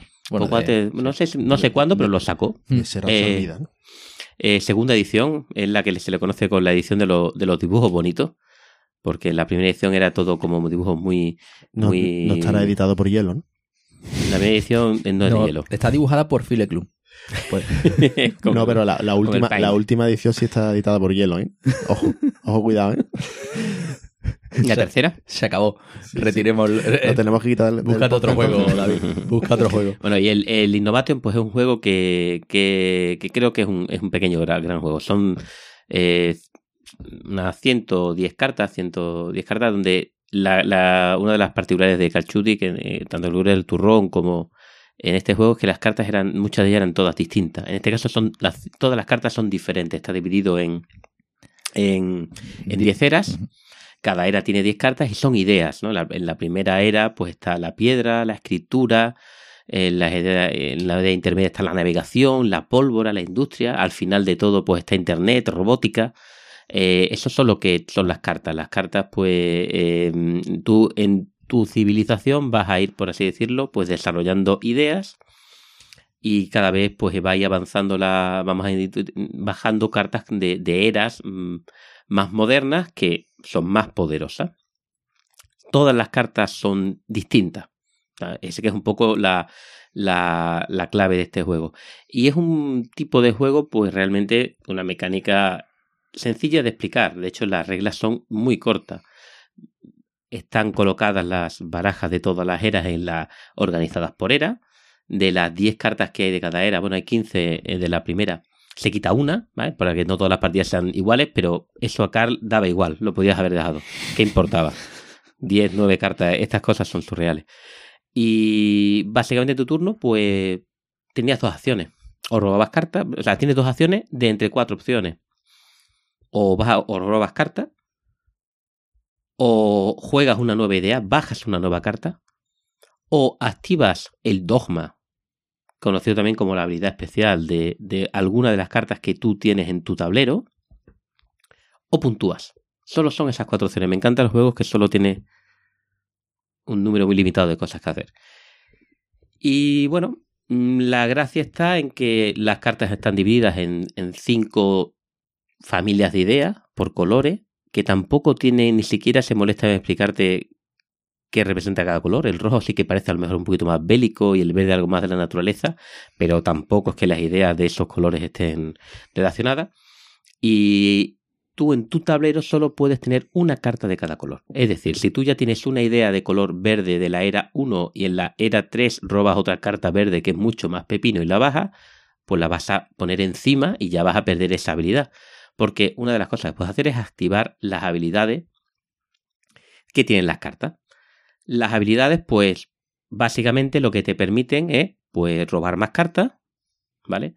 Quizás bajar más cartas y los conceptos importantes que son los conceptos de, eh, de puntuar una carta. Puntuar una carta, eh, pues al igual que en el Gloria Roma, es coger una carta y ponerla en un lado de forma que son, por así decirlo, tus puntos de influencia. No son tus puntos de victoria, son tus puntos de, influencia, porque la cuarta opción, esa gana el que consiga hacer cinco hitos, puntuar cinco cartas. Los hitos básicamente eh, se puntúan teniendo influencia. Entonces tú primero tienes que conseguir meter cartas en influencia. ¿Esos hitos son, son públicos? O son... Sí, son las, nueve, son las diez cartas que quitas al principio. Ahí estaban. Quitabas ah. una de ellas para poder puntuarla. La sacas fuera y lo que ocurre es que para puntuar el hito, digamos, de la era 1 te hace falta menos influencia que para el hito de la era 2. Tienes que tener cada vez más influencia. Y una carta te da tanta influencia como su era. Una carta puntuada de la era 1 da un punto. Una carta puntuada de la era 9 da 9 puntos de influencia. Es decir, que tiene toda una especie de crecimiento exponencial del valor de las cartas que vas metiendo en tu zona de puntuación. Y, y realmente, pues bueno, pues son los efectos de la carta lo que te va a permitir puntuar y después también pues reclamar esos, esos hitos. Los efectos de las cartas son, por decirlo de una manera suave, bastante salvajes. O sea, esto no es un juego... Es el típico juego que tú estás a tu rollo y te dice tu compañero, quita todas tus cartas rojas de la mesa. Y dices tú, ¿cómo? ¿Perdona? ¿Perdona? o quita todas tus cartas de tu de influencia. ¿Y tú por qué? O dame tus tres cartas de influencia más gordas de... ¿Pero por qué? Porque las cartas, los efectos son muy tochos. Muy tochos. De hecho, es un juego muy salvaje en ese aspecto. Sí, es, eso es lo que le da la fama de caótico. Es muy caótico. Sí. Eh, tiene un... Entonces, pues hay que estar muy atento a lo que tú bajas y a lo que bajan los demás. ¿Son, son efectos normalmente separables o, hay convitos también? Eh, son suficientemente salvajes como para que por sí solo puedan funcionar y además encima pueden combatir, o sea que ya es la locura. Eh, tiene una mecánica simpática, similar a la de de Roma, un poquito la idea aquella de que tú cuando activas un dogma, a la gente a lo mejor puede unirse a ti. ¿Y eso cómo eh, funciona? Pues las cartas que tienen unos, unos iconos, pues que son, por ejemplo, corona o castillos, que también representan a una idea un poquito abstracta, ¿no? Los castillos a lo mejor pueden ser como poder militar antiguo, la bombilla es tu capacidad de matemáticas, ¿no? Pero si hay alguien que tiene más iconos, su civilización tiene más igual o más iconos que tú, significa que están por encima tuya en esa tecnología y si tú activas una habilidad de esa tecnología, ellos te pueden seguir. Lo cual no puedes hacer lo que tú quieras, sino que tienes que estar pendiente de lo que vas a activar, si alguien se va a poder unir a ti y hacer exactamente lo mismo que tú haces. Por lo tanto, hay una guerra de mayoría de, esas iconos de gratis. Y después están las cartas de te obligo a que o te pido, no me, no me acuerdo de la, de, la, de la, traducción, que es básicamente los ataques. Eh, I demand es cuando le haces algo malo a alguien, pero solo le puedes hacer algo malo a alguien si eres superior a él en algún determinado tipo de tecnología. ¿no? Esa idea de te obligo a que te me des tus dos cartas de influencia más altas, pues solo lo puedes hacer si tiene más símbolos de relojitos que representa algo así como teoría de la relatividad que el otro. Entonces, como eres más avanzado, le obliga. El juego continúa hasta que alguien consigue reclamar eh, un número determinado de hitos, creo que eran a dos jugadores eran por ejemplo seis, o hasta que se acaban todas las cartas y se roban. Y es un juego mm, muy salvaje. Es muy salvaje y de hecho la primera vez que lo juega es un juego para todo el mundo, hay mucho caos, porque eh, la las habilidades de las cartas son muy potentes y, una partida puede dar muchas, muchas vueltas. El juego de, de 2 a 4 jugadores, aunque yo lo he jugado principalmente a 2, la gente lo recomienda solo a, principalmente a 2. A 3 jugadores, sí, solo sí, los 3 jugadores saben jugar. Hmm. Porque la sensación de jugarlo a 3 o 4 jugadores, si no sabes jugar, es que el juego te está jugando a ti. Que te llegan las galletas por todos lados. Por todas partes, no sabes lo que está ocurriendo y no sabes lo que está pasando. Y de hecho, esa fue mi primera sensación. Lo probé en zona lúdica, lo llevaría a alguien con monóculo diciendo este es el juego del año en 2010. Yo lo jugué y dije, vaya bazofia, no lo vuelvo a jugar en mi vida. no sé por qué. Un día estábamos aburridos y como segundo juego dijimos, ¿qué jugamos? saca el Innovation ese que te compraste y jugamos, no lo sé, 15, 20 partidas seguidas. Era el juego de cabecera. Todos los días que quedábamos jugábamos el Innovation a dos. O sea, no- es un juego de, de mala primera impresión, quizá. Es un juego que le tienes, tienes que saber a lo que vas a jugar, tienes que a mejor tener, tiene que gustar un poquito el caos, porque el Innovation a mí me gustaba porque tú, tú estabas en la era 4 y entonces Fran Molly te bajaba la navegación y, y- y reventaba, pero tú decías, no, no te rendías, decías, porque como yo pille la siguiente gran idea, mm, se la voy a devolver toda, porque hasta el final no está el juego. Sí, es que le puedes estar dando la vuelta a la partida constantemente. Es- un partido remontable. Es un partido remontable. Entonces tú tienes que, es como tú miras las cartas y tienes que saber si en tu mano tienes lo que te va a permitir remontar o, o tienes que saber que no y tienes que buscar nuevas ideas. Porque digamos que tú puedes forzar a robar más cartas. Cuando robas más cartas, robas más ideas esperando a que te entre la bomba. O el, el- ¿no? lo que te permita vo- volver. Y, entonces, pues, son media hora, 40 minutos, 45 minutos, mejor. A dos, a lo mejor no era ni media hora. Mm. A tres sería un poco más largo. A tres se puede jugar, pero los tres tienes que saber a lo que estar, estar pendiente de, los Sí. de los iconos. Que no es un juego de gestión de recursos. No, no. Es Es decir, juego de, de adaptarte, muy táctico. Claro, claro, por eso, porque tú dices, sí, mm, necesito, te planteas tú la economía de mm, para conseguir un logro y de repente te vienen las, las tortas por todos lados. Entonces es de, me hago un plan que sea lo suficientemente rápido como para que el otro no me pueda dar la galleta y se la dé yo antes. Y, y adaptarte tácticamente es muy táctico, pero Sí. es muy divertido, es muy divertido. Lo de, la- lo de es muy divertido. Descubrir la- los combos, lo que te he dicho, hay combo. Y cuando te, te sale un Cuando combo, es, cuenta, ah, es divertidísimo. Y después tiene una, una. Hay juegos que tienen mecánicas extrañables y él tiene una de ellas, es la mecánica del splay. Splay, que por lo visto es una palabra en inglés que yo nunca había utilizado, que es deslizar. Entonces tú, claro, tú cuando vas tapando tus tecnologías de un mismo color, se van quedando las cartas una encima de otra. Vale, entonces hay habilidades de dogma. Hay habilidades de dogma que te permiten deslizar una de tus árboles de tecnología, que es súper molón, que es coger las cartas y las empujas hacia arriba, por Y ejemplo, haces como una escalerita. ¿vale? haces como una escalerita y entonces lo que se ven son los iconos de todas las cartas que tenían en la parte de abajo, porque los iconos es una locura, iconos que están abajo, a la derecha, a la izquierda o arriba. Para que- un poco como Gloria Roma también, ¿no? También tenía un poco eso de, por- dependiendo de dónde lo coloques la Pero carta aquí es se que lado dependiendo hacia dónde lo vas a, desli- a deslizar. Sí, yo jugaba las cartas nada más que para deslizar mis cartas.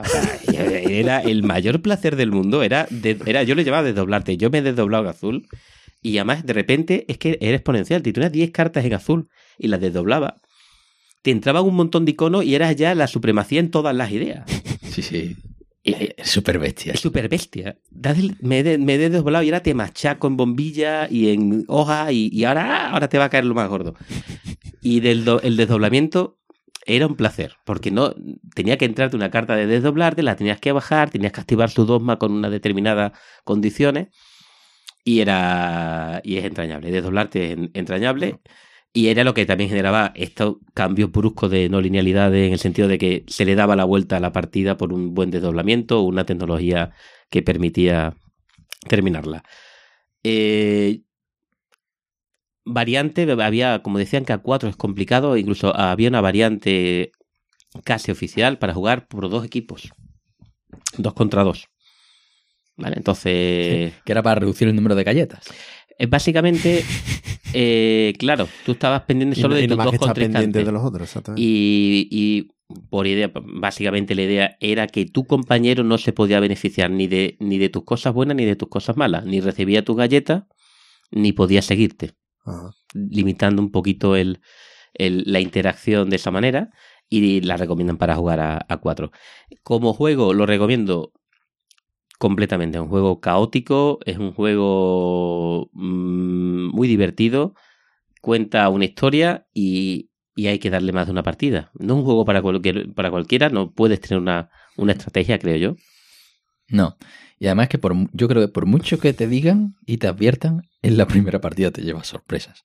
No te esperas para el tipo de juego al que estamos acostumbrados, que son amigables, que permiten, digamos, llegar al final todo el mundo con opciones, que estén, a pesar de que uno lo haya hecho muy bien, otro muy mal, los puntos al final, pues las distancias son cortas. Y eso es un poco lo que busca la gente del Eurogame, ¿no?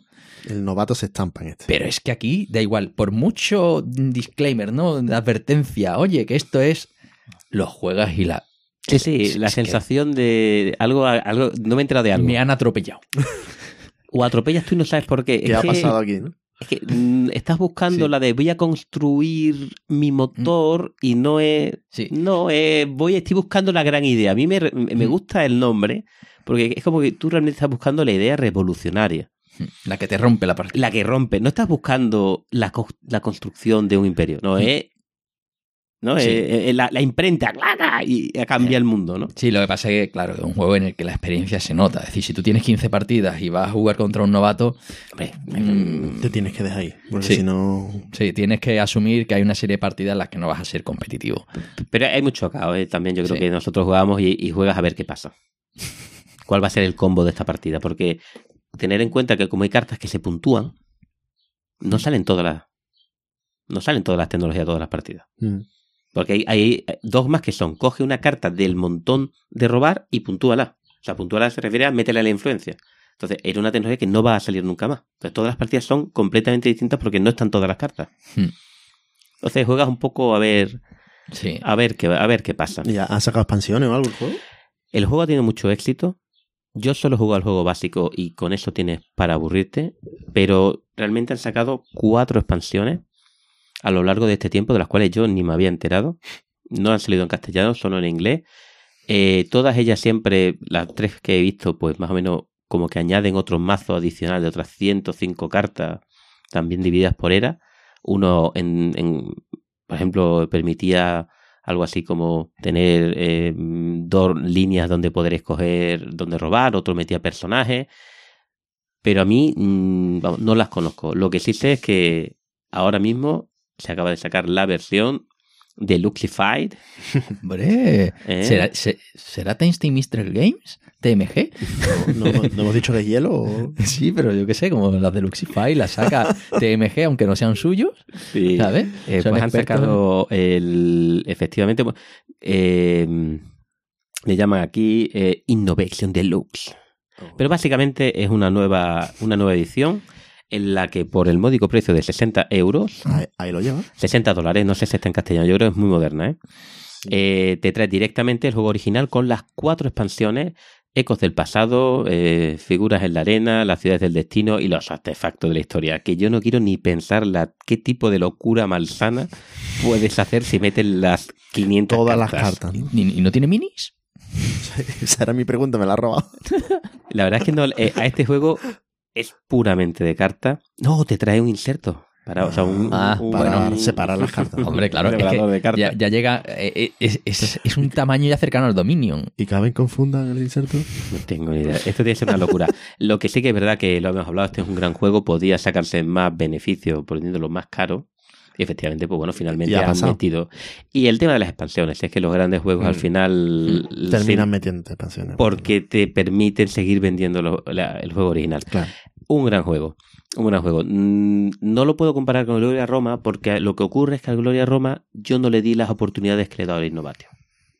Esa es la realidad. Yo jugué al Gloria Roma, la gente dice que el Gloria Roma también ocurre esta idea de que tienes que adaptarte, que puede que incluso sea mejor porque también puedes tener algo más de estrategia, pero yo no, no pasé esa barrera de decir esto, no, esto es una locura ya incomprensible, incontrolable, vamos a jugar al San Petersburgo. Al Innovatio, sin embargo, le dimos partidas y lo hemos disfrutado mucho y lo recomiendo. Eh, a dos es muy divertido. Y a tres, pues, bueno, si se encuentran tres personas, pues también habría que probarlo. Tres valientes. Tres valientes que sepan jugar. Es que nosotros jugamos alguna vez con un tercero y, y el, el pobre nos miraba diciendo, pero ¿por qué os lo pasáis bien? Y nosotros, oh, te- vibrando nosotros con la partida y el tercero no se entraba de nada. ¿eh? Da esa sensación de decir, claro, te le falta no tener eh, estar en la misma onda que tú para, para que no sea tan, tan, tan descontrolado. Bueno, Bueno, pues nada. Por fin llegó la Me hora. toca Pablo. Bueno, pues nada, aquí acaba el, podcast y nos vemos ya en el próximo. Anda, tu canal. bueno, ya lo hemos dicho muchas veces. Vamos a hablar de. Vamos, decimos Meuterer, pero en alemán es Moiterer, ¿no? La pronunciación. Mucho. Moiterer.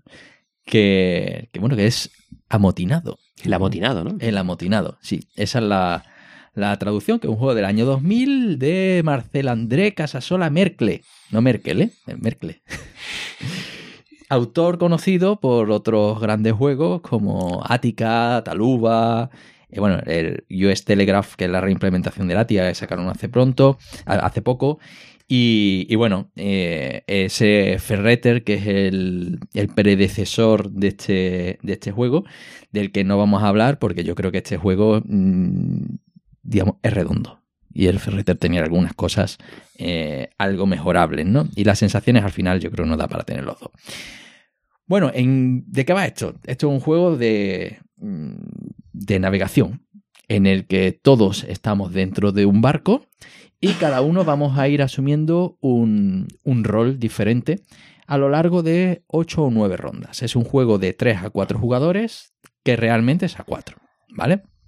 Porque ahí es donde mm, todo encaja. Lo de 3 es un parche para gente aburrida con mucho mono que solo tenga este juego, ¿vale? Entonces, es un juego de 4 jugadores. Eso para empezar. Y se juega a 8 rondas y en cada ronda nosotros vamos a tener pues un barco que se va a ir moviendo a lo largo de un rondel formando como si fuera un reloj, ¿no? 12 eh, posibles localizaciones. ¿En el tablero o en dónde? Sí, en la mesa. Esto es un tablero formando. Pide eh, tablero, pide tablero. Pide tablero, clarísimamente. Pide tablero, clarísimamente. Un tablero con 12 huecos, en plan eh, mm, en, círculo, ¿no? Como si fuera un reloj. Y tú pones en cada sitio, pues, cada una de las islas que es una carta. Aquí tienes una isla, una carta, mm, con unas ilustraciones, bueno, no sé. No, no están mal. No, no están mal. ¿Es, ¿Es el mismo? ¿El artista? Se la, se la, Por Dios. Se la ha guisado y se la ha comido él solo. Eso es lo que pone en la ficha, no lo sé. Sí. Y, bueno, mm, son cartas en las que aparecen una serie de iconos de mercancías que se pueden comerciar en cada una de esas islas, que ahora comentaré de qué va, y una puntuación eh, que te da, pues, simplemente el aparecer por allí. ¿Y en qué consiste esto? Pues bueno, hay uno de los cuatro jugadores que va a ser el capitán. ¿De acuerdo? Y el capitán lo que va a hacer es proponer a dónde ir dentro de, ese, de esa rueda, ¿no? ¿Y cómo propone dónde ir? Pues esto, cada uno se le reparten cinco cartas. Y de esas cinco cartas, empezando por el capitán, va a ir bajando cartas de una en una. ¿Esas cartas qué son? Pues son simplemente eh, pues distintas materias primas. Pues aquí tenemos eh, rubíes, eh, telas, cereales, vino y sal. De cada uno hay una cantidad diferente. Momento, momento, momento. ¿Vino o ron? Bueno, aquí pone Vine. Vine, Vine. Bueno, Eso es... No, esto no son piratas. No son, piratas, son, Lo que hay dentro no, sabe lo que es. no, son piratas, sí, tienen pinta. No son piratas porque hay una expansión que es el pirata, que viene en el propio juego, que es una carta. Bueno. Qué gran época de expansiones de una carta. ¿eh? expansiones de una carta. en el propio juego. En el propio juego. Y en el propio juego. Es que te la segunda edición. Es como tenía cartas de más. Ala, ahí va. Y, de las 52, ¿no? se le ocurrían 51 y le faltaba, le faltaba una. claro, entonces, fijaos, de cartas hay 12 para las localizaciones, hay treinta y tantas para lo que son las materias primas, porque entre, esas, eh, entre esos bienes que comerciar hay cartas de conflicto. Ay, ay, que no Seis, una bonita espada. Espada. ¿Por qué? Porque esto va de amotinarse, como bien dice el, el título. Entonces, en la mecánica de las cinco cartas de esta con materias primas y, mm, y digamos, y, cartas de conflicto. Cada jugador tiene cinco cartas. Cada jugador tiene cinco. Y vas a bajar de una en una. Así que hasta que te plantes. Cuando te plantas, en ese momento tú decides qué rol vas a tomar. ¿Vale? ¿Y qué roles están disponibles? Pues bueno, el capitán es el capitán, pero el resto, de forma secreta, va a ir decidiendo cuáles de los roles, que son unas cartas también, fijaos, que están ahí en medio, quiere asumir. ¿Se, draftean? ¿Se hace un draft? ¿O no, no, no. el primero, disponible. Están todas disponibles. El primero que pasa, coge. Públicamente, ¿no? No, no, en secreto. Ah, bueno, entonces es una especie de draft. Porque si es el primero que llega, coge y después el siguiente, ¿no? Al fin y al cabo, estamos hablando de un draft. Sí, pero no con el propósito del draft de, mm, digamos, de, control, ¿no? De control del azar. Bueno, en realidad, quiero decir, porque cuando tú vas a ver qué rol es el que tomas, ya sabes el que no hay. Hay uno menos. Sí, claro, exacto. Es decir, hasta que tú no vas y pasas y coges las cartas, no te das cuenta. El, segundo en pasar sabe lo que ha cogido el primero. El tercero no sabe lo que ha cogido, no sabe lo que ha cogido el primero. Cada uno sabe cada uno de ellos, mm. ¿vale? Y, eh, y, cuáles son los roles que puedes ir cogiendo? Pues bueno, digamos que aquí hay eh, tres familias. Está la familia del motín, que es tú puedes posicionarte en contra del capitán y amotinarte. Y entonces ahí está el amotinado, el Meuterer, uno de los personajes. Luego está el contramaestre, que es yo me posiciono al lado del capitán y le ayudo a defenderse contra un motín. Y luego está el... El fregona. El, el grumete, ¿no? Era El fregona, el, grumete. fregona. El fregona, ¿no? que ese directamente va a ayudar al amotinado a amotinarse. Eh, Shift Junger. Shift Junger. Sí, el joven de la fregona. y esos son los personajes que puedes coger, esos tres. El capitán es el capitán, mm, empieza la ronda No, y termina no la ronda. de- Y eso no cambia, ¿no? Mm. Y esa es una parte de la mecánica del juego. ¿Cuáles son los otros dos posibles personajes? Pues está el estibador, si no recuerdo mal, Estivador. ¿no? Que el estibador comerciante. lo que se garantiza es robar más cartas, tres cartas más. En vez de cinco, robas ocho y se queda con cinco, con lo cual tiene cierto control para la siguiente Para ronda. siguiente. ¿Vale? En esta me lavo las manos de motines e historia y ya pensaré qué hacer para la siguiente. Y luego está el handler, que es el manejador, este es realmente el que descarga, ¿no? Es el. Sí, bueno, no sé. El comerciante. El- Yo que sé el nombre, handler. Y ese es alguien que se va a llevar puntos por comercial. Bueno, en, En en caso mi, de en mi- empate. en mi caso era el que ganaba los empates. Claro. Conceptualmente el- ganaba los empates, no que repartía con los claro. demás. Es, es que tú te has tirado diciendo que esto es un juegazo y jugándolo mal años. ¿Vale? Porque ahora más o menos explico. Ahora empieza a salir aquí un poquito de- los trapos sucios. de qué va la cosa.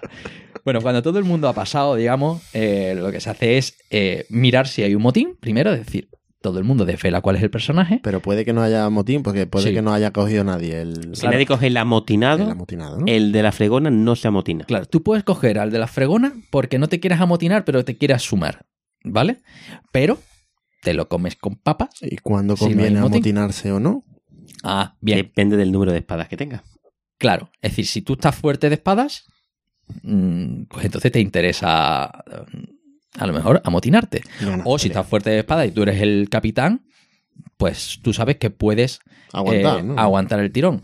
¿Por qué? Porque aquí va la parte de los puntos. ¿no? Dentro de ese reloj que forman, eh, esa- ese círculo que forman todas las localizaciones, ¿dónde va a viajar el barco? El barco es otra carta, que se coloca encima de la isla. ¿Podría ¿vale? haber sido una pieza de madera? Una figura de plástico. Sí, es, es- tú coges esto, una figura de plástico y es maravilloso.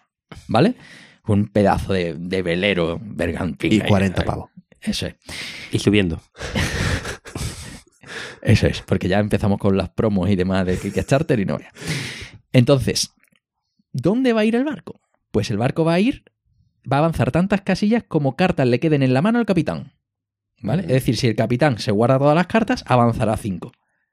Que juega una carta y se planta, avanza 4. Juega dos cartas y se planta y tiene tres en mano, avanzará tres espacios. Pero un momento, ¿las cartas que vas jugando eh, eran públicas? O sea, Sí, sí, todo lo que tú bajas es público. No guardas cartas Pero, las, pero si te quedas espadas, por ejemplo, te puedes aguantar para un motín, Claro, Hay, dos rondas de, Claro. de bajar cartas. Eso es. Las, las únicas cartas que puedes jugar fuera de turno son las espadas. Eso. ¿Vale? Tú puedes jugar una espada y ponerla encima de la mesa para cojonar. Y decir, aquí estoy yo. Exacto. ¿Vale? Un poco como bluff, ¿no? Mm, Para eso. Y entonces, ¿qué es lo que ocurre? Que el amotinado, cuando se descubre la fase, cuando ya todo el mundo ha terminado y hay un amotinado, el amotinado realmente está proponiendo ir a otro sitio o al mismo sitio que el, que el capitán. ¿Y por qué te puede interesar un sitio u otro? Porque en función de dónde acabe el barco, te vas a llevar X puntos. Hay islas que dan 5 puntos, o 3, 4, 2 puntos por aparecer ahí. Y dependiendo a lo mejor de la mercancía que hayas jugado. Claro, ¿qué es lo que ocurre? Que a lo mejor tú, a ti te interesa comerciar con rubíes, porque tienes alguno todavía en la mano, porque las, las cartas se guardan de una ronda para otra, las que te quedes, y te interesa comerciar rubíes, entonces tú quieres un sitio donde vaya, una isla donde puedas comerciar con rubíes. Hay algunas que permiten comerciar con cualquier cosa, ¿no? Pero esas son, son peores. Eh, entonces, claro, mm, el capitán tiene unos intereses porque el capitán se lleva puntos por el sitio donde va, no por lo que se comercia. Bueno, y por lo que el comercio. Claro, luego tú puedes comerciar, pero hay veces que no puedes, es decir, se puede dar un turno fantástico en el que tienes, Los puntos de la isla, no los puntos del comercio, ¿no? claro, entonces, mm, digamos que hay dos formas de puntuar, por ser capitán o amotinado e ir a sitios, y luego la otra parte es por comerciar. Entonces, es esa dualidad, por eso son roles de comercio, que es el handler y el, y el otro, y el maestro El de activador. el- El activador. Eso es. Que eso no tiene nada que ver con la pelea, y luego la parte de la pelea. ¿Vale? Y aquí se introduce una parte muy interesante que son las cartas del capitán. El capitán al inicio del turno decide al contramaestre cuántos puntos le va a dar del Si sitio hubiera contramaestre. Si hay contramaestre, ¿vale? Y esos puntos los pierde. Es decir, si tú te vas a una isla que te da cuatro puntos y tú como capitán dices yo doy dos a quien me apoye, el capitán va a cobrarse dos puntos únicamente y el contramaestre dos. Si lo hay. Si no lo hay, el capitán dos, no cuatro, ¿vale? Entonces, claro, ¿qué es lo que ocurre? Que el contramaestre automáticamente, por ser contramaestre, te da una espada. ¿No? Entonces, ya digamos, mm, que aunque tú no tengas espadas en la mano, tú puedes apoyar eligiendo ese personaje. Y te vas a llevar los puntos que ha dicho el capitán. Ahora que el capitán dice, yo me sobro y me basto. O, o dices, yo paso de seguir siendo el capitán, esto es un mojón. Pues entonces tú dices, cero. No doy nada. Cuando tú dices, soy el capitán y doy cero, Todo el mundo se amotina. eres carne de motín. ¿Vale? Depende de tantas cosas. Claro, el, el contramaestre siempre es uno más los puntos que le dé, ¿vale? Es decir, aun dando cero, el contramaestre se lleva Se un lleva puntito, uno. Mm. ¿Vale? Eso siempre. Pero es que luego, por otro lado, ¿cuántos puntos se lleva el grumete? ¿Dos Dos puntos? puntos. Si Tarifa triunfa plana. si, hay- si triunfa el motín. hay- Si triunfa el motín, ¿cuántos puntos se lleva el, el amotinado? Si triunfa el motín, el, El lo de la isla vaya. donde acaba. ¿Vale? El 100% de la isla donde acaba. Independientemente de lo que dirá el capitán. Y el capitán se lleva cero si hay un motín. El contramaestre se lleva cero si hay un motín. ¿Vale? Entonces, en todos los viajes o puntúa capitán y contramaestre o amotinado y grumete. ¿Vale? Eso es así. Ya en función de las espadas que haya en juego, pues tú verás pues si te interesa o no. Que eso sí, cuando todo el mundo es revelado, por orden, quien va perdiendo en espadas, es decir, tú lo que vas viendo es quién tiene más cartas de conflicto. ¿Vale? No he jugado así en mi vida, pero vamos, el que tiene más espada gana. El que tiene más espadas gana, pero tú te puedes guardar espadas en la mano. Es decir, a lo mejor tú dices, yo soy el grumete y puedo apoyar al motín, pero esto lo vamos a perder. Yo me guardo esta espadita. Está. Para no tengo turno. nada, ¿eh? Yo estoy tieso, yo no puedo apoyar, yo solo animo. Mm. ¿no? Y entonces hay mucho de faroleo, de, de esa presión oculta, ¿no?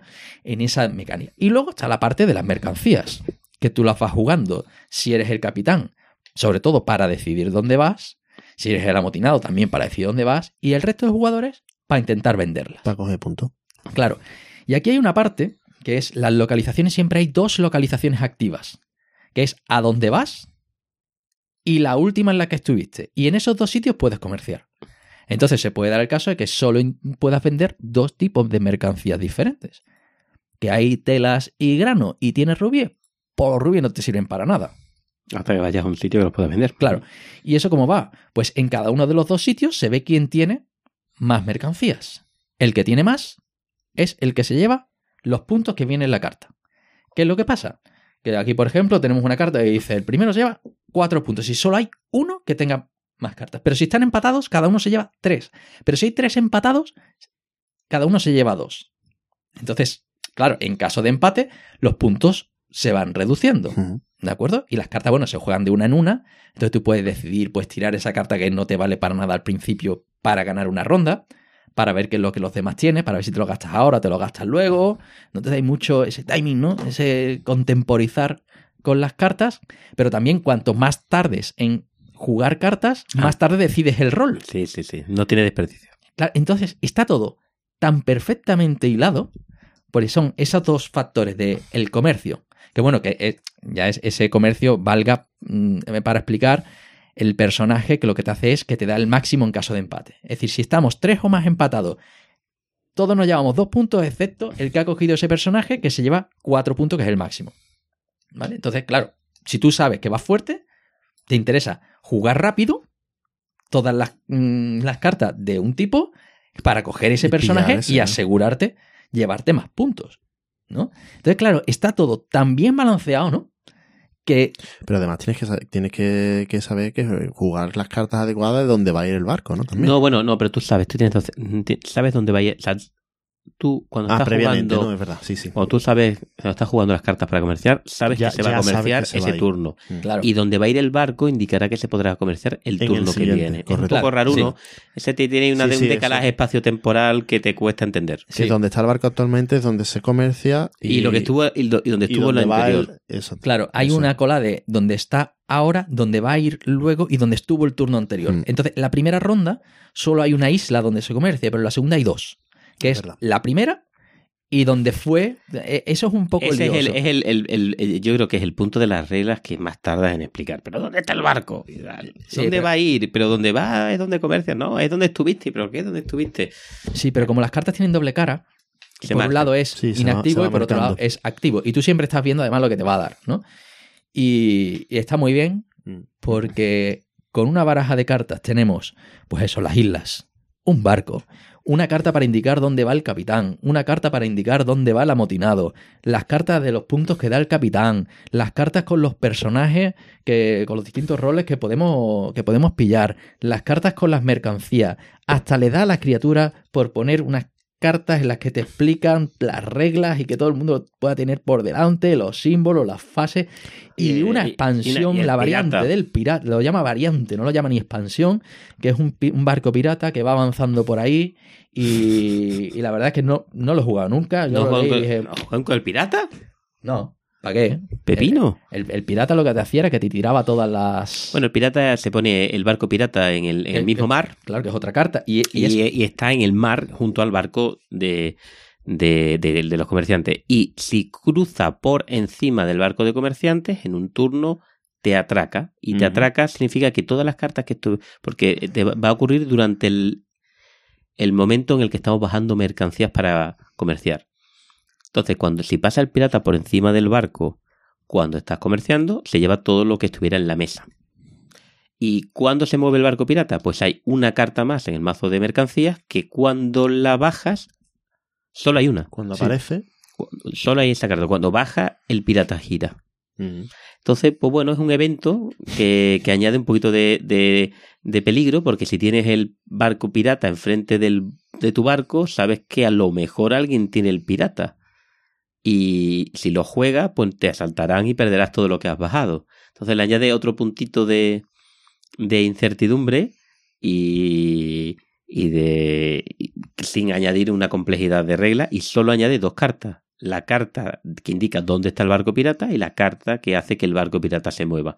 Como son muy poquitas cartas de mercancía, el mazo se baraja muy a menudo. Hmm. Por lo tanto, el pirata no es que se mueva siempre, pero se mueve alguna vez. un par de veces por partida, te- por estadística te tiene que caer. Porque aquí se Dos, baraja... tres veces. Sí, o- eres cuatro, te diría, porque en la segunda ronda muchas veces tienes que volver a barajar. Mm, Y añade, ¿Sabes? añade un poquito de incertidumbre. porque Lo que ocurre añade un poquito de caos. Porque si te, te entra el pirata es una pena porque, entre comillas, pierdes una carta de mercancía. Pues no es ni una espada ni un Hmm. ni una mercancía. Entonces puedes decir, ah, me ha tocado el pirata. Pero de vez en cuando, si consigues hacer que el pirata les robe a todos y tú te Menos lleves la ti, mayoría, ¿no? eres el, te levantas de la mesa y te vas. Te vas. Y dices, ahora ya jugamos a otra cosa. ¿no? Así que añade ese punto de, Sí. porque es un juego que tiene un componente lúdico grande, ¿no? Es que tiene, tiene muchos ingredientes. y Tiene un tablero. Tiene, fichas. Claro, es decir, es que esto es. Tú empiezas a sustituir el reloj de localizaciones por un señor mapa. Que bueno, que además las localizaciones lo que pasa es que las puedes cambiar. Pues yo siempre juego con la misma distribución, ¿no? Mm, ¿Cómo? Sí, de vez en cuando las cambio, pero tradicionalmente juego con la misma distribución. Sí. Hay una distribución que te sugieren al principio. Eso se baraja y está, ¿no? Estoy eh, claramente hiper- estoy hiperventilando. Da igual, según cómo me cojo el día. Yo Sí. tradicionalmente los juego siempre para estar en y los juego pum, pum, pum, pum, ya está. No, eh, orden, podría tener, podrías tener un tablero precioso con el Sí. mapa Mm. del Caribe o el Esto- Mediterráneo y sería feliz. Está pidiendo un barco. mm, Un barco. mm, a, a Barco de madera y voces. bonito. Y... Sí, Podrías tener hasta un mapa que fuera. eh, que no tendría por qué ser circular. Podrías tener un mapa punto a punto que tú podrías moverte libremente. Es que- Mm, sí. y, y podrías aceptarlo también en el juego. Sin problema. Mm. Y, y costar 40 euros. es un juegazo. sí, Es un pequeño gran juego, ¿no, Pablo? sí. Cinco pavos. Cómprate dos o tres. Porque lo, va- Regálalo. lo vas a perder. o- No, además, eh, una de las. No lo puedes regalar. Esto está garantizado que se lo regalas a alguien que no jugó y no lo entiende ni lo va a jugar. porque está en alemán. No, porque aunque le- se las des traducidas por alguien de la BSK, Sí. eh, tiene un con- tiene concepto de jugón. Es que de juego más. Hmm. Es, es Y además el rol oculto, el hachazo, El el, contem- Es faroleo. muy divertido. Está muy eh, el contemporizar cómo Sí. saca las cartas. Juego, juego la espada, la, la hago explícita aquí encima de la mesa. el Pa, pa, pa. troleo, el- la subasta de, de, Sí, de cuánto sí. pago para que vengas conmigo. Es que tiene muchos juegos en muy pocas cartas. Sí. Y bueno, pues nada, ya sabéis, si vais por zona lúdica, busca a Pablo Trinidad si está por ahí, que seguro que lo lleva. En el bolsillo. En el bolsillo. Lo perderé. y echáis una. es fantástico. Este es un, una obligación tenerlo. Y bueno, y bueno, seguramente nos dejemos a Feshich y cosas así. No, no, no hemos llegado a hablar del, del, Flow of History. Del Flow of History, sí. Yo creo que se lo dejaremos para el día que hablemos del juego de civilizaciones. civilizaciones sí. Pero ¿no? bueno, entra un poco dentro de la cajita pequeña, de sí, bien aprovechado. Yo estoy completamente de, de acuerdo. Sí. Que, bueno, un, a mí me salió un poco más caro porque fue la versión inglesa, la primera edición que salió, luego salió en castellano con un arte cambiado. A mí me gustaba mucho el arte de la primera edición Hmm. y un juego que con unas cuantas cartas, con un sistema de subasta muy original, si tiene sus cubitos, digamos, sus discos con los que apuestas y demás, tiene su economía, pero tiene muy pocos componentes y un juego que sí cumple Mm. más o menos con esto, pero lo vamos a dejar para otra ocasión. Por rollo ¿No? Innovation, pero menos salvaje. Sí. Es un juego, un juego con una producción muy, muy justita, justita. Y luego, bueno, ya sí que han salido aquí nombres más serios. 13 días, un Wonder Duel, pero eso ya entra... Bueno, sí, eso, pero eso ya entra más en... Otra categoría. Categoría. Ese día que hablemos de juegos para dos. Juego para dos. Eh, decir que el juego para, los juegos para dos quizás que tienen un subespacio propio. ¿eh? Sí, Sí. y ese día lo rescataremos. Así que de todas formas, si tienes alguna... Tu oyente, que tienes alguna... Tu oyente, Dios mío. Edita, ¿Tú que te nos sientes- escuchas? Sí, tú. Sí, tú, que te El sientes único. dolido porque no hemos hablado de... De, de tu pequeño gran juego, de tu Meuterer oculto. Eso es. Pues ahí nos escribes eh, a hola arroba tecnología. O tres al cubo, tres al arroba cubo. tecnología.com, Arroba tecnología. algún comentario en iVoox, ponnos comentarios que nos ponemos contentos, los leemos de verdad. Sí, y respondemos, y tal, aunque sean comentarios de troll. en la web. tal. Así es verdad. Conocemos a los trolls. Sí, es- es cierto vecino de cierto personaje de aquí, ¿verdad? Hola, Pedro. Y nada, si no, pues nos escucha en YouTube también, nos puede escuchar, ¿no? En Sí, cuando lo subo. iVoox, cuando, te cuando se acuerda Pablo de subirlo. Y, y ya está, ¿no? Sí, estamos en tantos sitios. Twitter, arroba en Sí. SJM-es. Excepto en radio tradicional, estamos en todos lados. Así que nada, nos podéis encontrar si queréis. Y si no, también estaremos en zona lúdica. Eso es. Algunos, al menos. Bueno, si no escucháis más tarde, estaremos el año siguiente. Y el siguiente, y el siguiente, y así todos los años. Muy bien. Pues nada, aquí lo dejamos. Vamos a jugar un ratito, ¿no? Eso, Vamos a hacer algo que tengo ahí el 1800 CZ caliente. hablando de juegos de pequeña producción. Adiós. Adiós. Adiós.